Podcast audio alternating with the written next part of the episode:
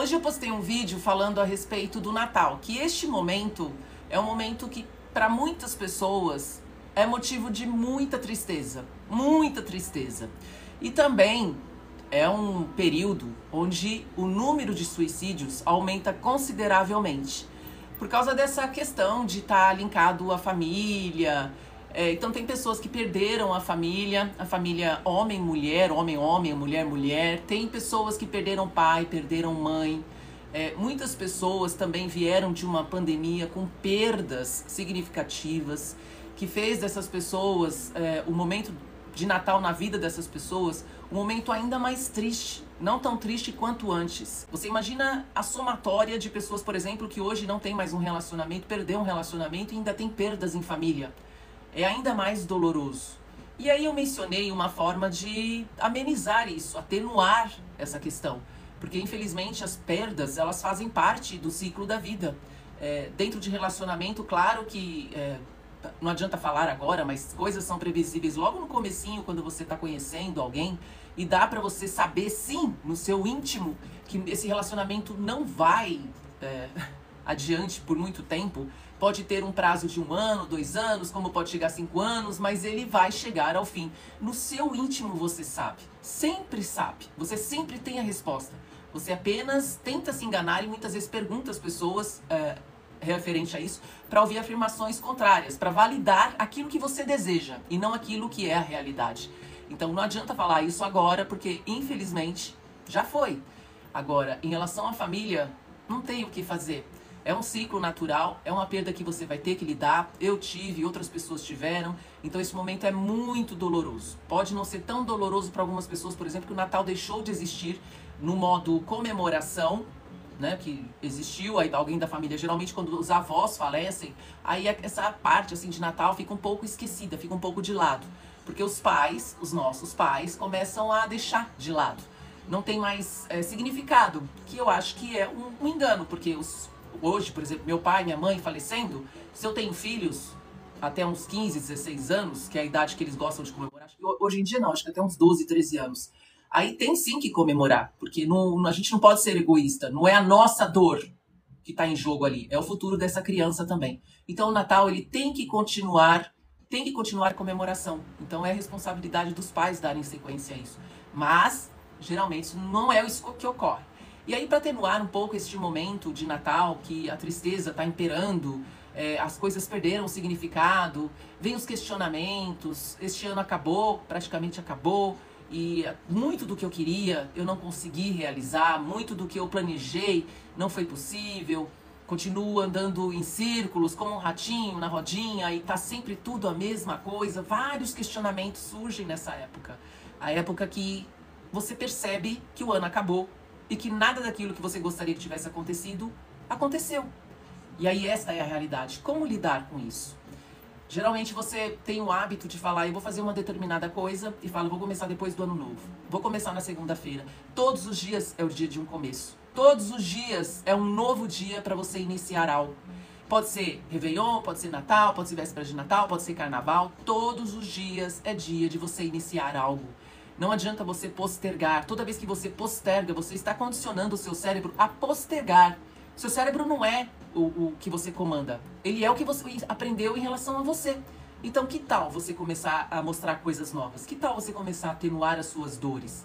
Que tal você hoje pegar uma folha, um caderno ou uma folha? Eu falo folha, caderno, porque o cérebro ele fixa muito mais rápido e com mais intensidade quando você escreve. Eu gosto muito de Word, eu gosto de Note, eu gosto de Excel, eu adoro, eu, eu sou super assim da, da tecnologia, eu sou super, né? Mas quando é algo que eu preciso mudar, trabalhar na minha vida, eu sempre opto por escrever e sempre a lápis. Porque se aquilo ali não é prioridade na minha vida, aí eu apago e passo para a próxima. Eu falo, não, essa aqui é prioridade. Muitas vezes você precisa, por exemplo, relacionar 20 itens para você selecionar 10. Então a dica de hoje é você pegar uma folha, escrever a lápis, 10 itens pulando 5 linhas, 10 itens mais importantes que estão te dando dor de cabeça e que você precisa tirar da sua vida. A partir de hoje, não é a partir do, do ano novo, não é a partir do dia 2. Não é a partir do dia 27, é a partir de hoje. Você vai sair daqui, se você está aqui presente é porque você está com tempo livre. E aí você resolveu parecer a cabeça um pouco aqui na rede. Você vai relacionar os 10 itens mais importantes que você quer tirar da sua vida.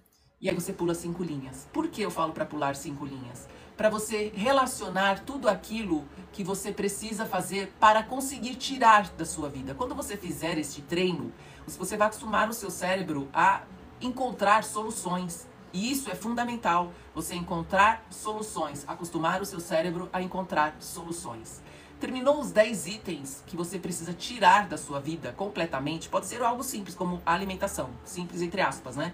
Porque é muito difícil você mudar a sua alimentação, porque o cérebro te empurra para você consumir aquilo que você adora. Açúcar, por exemplo, é algo viciante, altamente viciante. As pessoas acham que o que vicia só é droga, é cigarro, drogas lícitas e drogas ilícitas. As pessoas sempre acham isso. Mas não, o seu dia está permeado de vícios e você não sabe. E açúcar é um deles.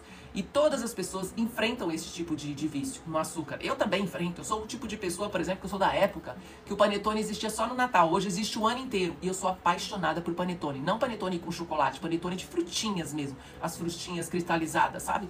E quando eu como panetone, quando acaba, no dia seguinte eu já fico pensando, meu Deus, acabou o panetone. Que vontade de comer panetone. Então o vício, ele tá sempre Está no seu dia a dia, está em todos os momentos. E não é fácil lidar com isso. Quando você tira isso completamente da sua vida, seu cérebro começa a se comportar para te empurrar, porque ele precisa daquele, daquele, daquele hormônio, né? daquele, da dopamina, da ocitocina, da serotonina. Ele precisa, né? ele vai te empurrar para você consumir. Eu vou dar um outro exemplo aqui, por exemplo. Na, na pandemia, eu perdi um cachorrinho meu, um Yorkshire. Ele estava velhinho já, e aí não podia nem sair. Aí os médicos vieram em casa, fizeram ultrassom, fizeram exame de sangue, fizeram, enfim, fizeram vários exames. E aí eu descobri que realmente ele estava muito mal e teria que sacrificar. E sacrificar naquele momento seria no meu colo, não poderia ir por uma clínica, estava tudo fechado, tudo, tudo, tudo fechado. E eu sacrifiquei o meu cachorro no meu colo. O cachorro, o pet, ele libera ocitocina, o hormônio do amor. Quando você está acostumado, acostumada a receber ocitocina, que é o hormônio fundamental de, de sensação de relaxamento, de. Enfim, é o melhor hormônio que existe, ocitocina e dopamina. O que, que acontece? Seu cérebro não tem mais aquele PET, aí sente falta daquele PET, no máximo em dois meses você não vai aguentar e vai acabar ou pegando pegando por doação algum tipo de pet ou comprando um pet. Por quê? O seu cérebro está passando, ele está em crise. Ele está com uma abstinência de ocitocina, que é o que o cachorro desperta em você. E aí você vai comprar um cachorro, ou dois cachorros, ou três cachorros. E quando eu perdi o meu York, o nome dele era Salvatore, eu comprei um Spitz alemão. Porque foi insuportável ficar sem meu Spitz. Então foi horrível, foi um período horrível. Por que, que eu tô te falando isso? Para você entender também no seu dia a dia o que tá te empurrando para você consumir mais. Como eu disse, o cérebro não é ele que manda em você, é você que está condicionando ele a agir do jeito que você age todos os dias. Então, se você quer reverter processos, você hoje precisa conversar com o seu cérebro e agir, aplicar tudo no seu dia a dia de modo diferente para que você comece a criar novas sinapses e tenha uma vida diferente, tenha mais qualidade de vida. Por isso que eu falo da escrita. A escrita, ela é fundamental, a lápis. Aí você vai escrever 10 itens que você precisa tirar completamente da sua vida. E como eu disse a respeito da alimentação, coisas que você adora comer, vai, seu cérebro vai entrar em crise e vai empurrar você para consumir isso. Vai ser insuportável. E por isso também que muitas pessoas que começam o regime, por exemplo, não conseguem, não aguentam, é insuportável, chega a dar até mau humor. É o comportamento do cérebro. Só que passa 15 dias daquele período que você é, inseriu uma nova alimentação, deixou de comer determinadas coisas que fazem mal. Depois de 15 dias vai começando a melhorar. E aí o seu cérebro acostuma com coisas diferentes. E aí você sempre tem que inserir coisas muito gostosas, saudáveis, para compensar o seu cérebro em relação a essa abstinência dessa coisa que você está tirando que te faz tão mal. E dando exemplo como alimentação, que é algo muito simples, né? Porque tem um comportamento neural que entra em crise e aí você quase enlouquece sem isso na sua vida. Tem a questão também que eu gostaria de falar dos 10 itens que você pretende realizar o ano que vem. Se você não tem certeza dos 10, escreve 20, 30. Aí você, desses 20, 30, você vai tirar 10. Metas alcançáveis. Pula cinco linhas, escreve nessas cinco linhas o que você precisa fazer para alcançar estas metas, porque não é só pensar o que você vai fazer em 2024, não é só pensar o que você vai fazer hoje, é também descobrir formas de alcançar isso. Este é o grande problema das pessoas que traçam metas quando está chegando o final do ano, começando o ano, e aí se deparam que no final do ano que não conseguiram concretizar absolutamente nada. É por isso, é porque não sabe quais são os caminhos que vai ter que começar a percorrer a partir de agora para realizar estas metas. Então você acostumando o seu cérebro a criar soluções para poder realizar aquilo que você almeja, que você tem como meta, seu cérebro vai se acostumar a buscar soluções. Ele vai te empurrar a buscar soluções. E isso é fundamental. E isso precisa ser feito a partir de hoje. Por que, que eu estou falando isso? Porque se você está, se não está no momento triste, ou está no momento triste por ser Natal, é um momento perfeito para você fazer isso, para você se dedicar a isso. Começar hoje. As pessoas hoje que não estão vivendo esse momento de tristeza, geralmente, ou não tanta tristeza, são pessoas que têm filhos pequenos, são pessoas que têm filhos até 12 anos. Tirando essas pessoas, a maioria está vivendo uma coisa meio. Nossa, o que, que, eu vou fazer da minha vida? Nossa, que vai ser um dia que não vai ser legal. Tem muita gente que chora no Natal, por exemplo, que é um dia bastante triste. Falta nós sempre vamos sentir das pessoas que passaram pela nossa vida. Relacionamentos, ou pessoas da família que estão hoje como estrelinha no céu. Sempre vamos sentir falta dessas pessoas, sempre vamos sentir saudades. No comecinho é muito difícil, mas aí com o tempo as coisas vão se ajeitando e aí ficam aquelas lembranças boas. Se você está numa recente perda, eu te aconselho a ocupar muito o seu tempo. Quanto mais você ocupar o seu tempo com coisas prazerosas, saudáveis, mais você vai conseguir atenuar essa grande dor que você está enfrentando. Tá bom? É sobre isso que eu queria falar.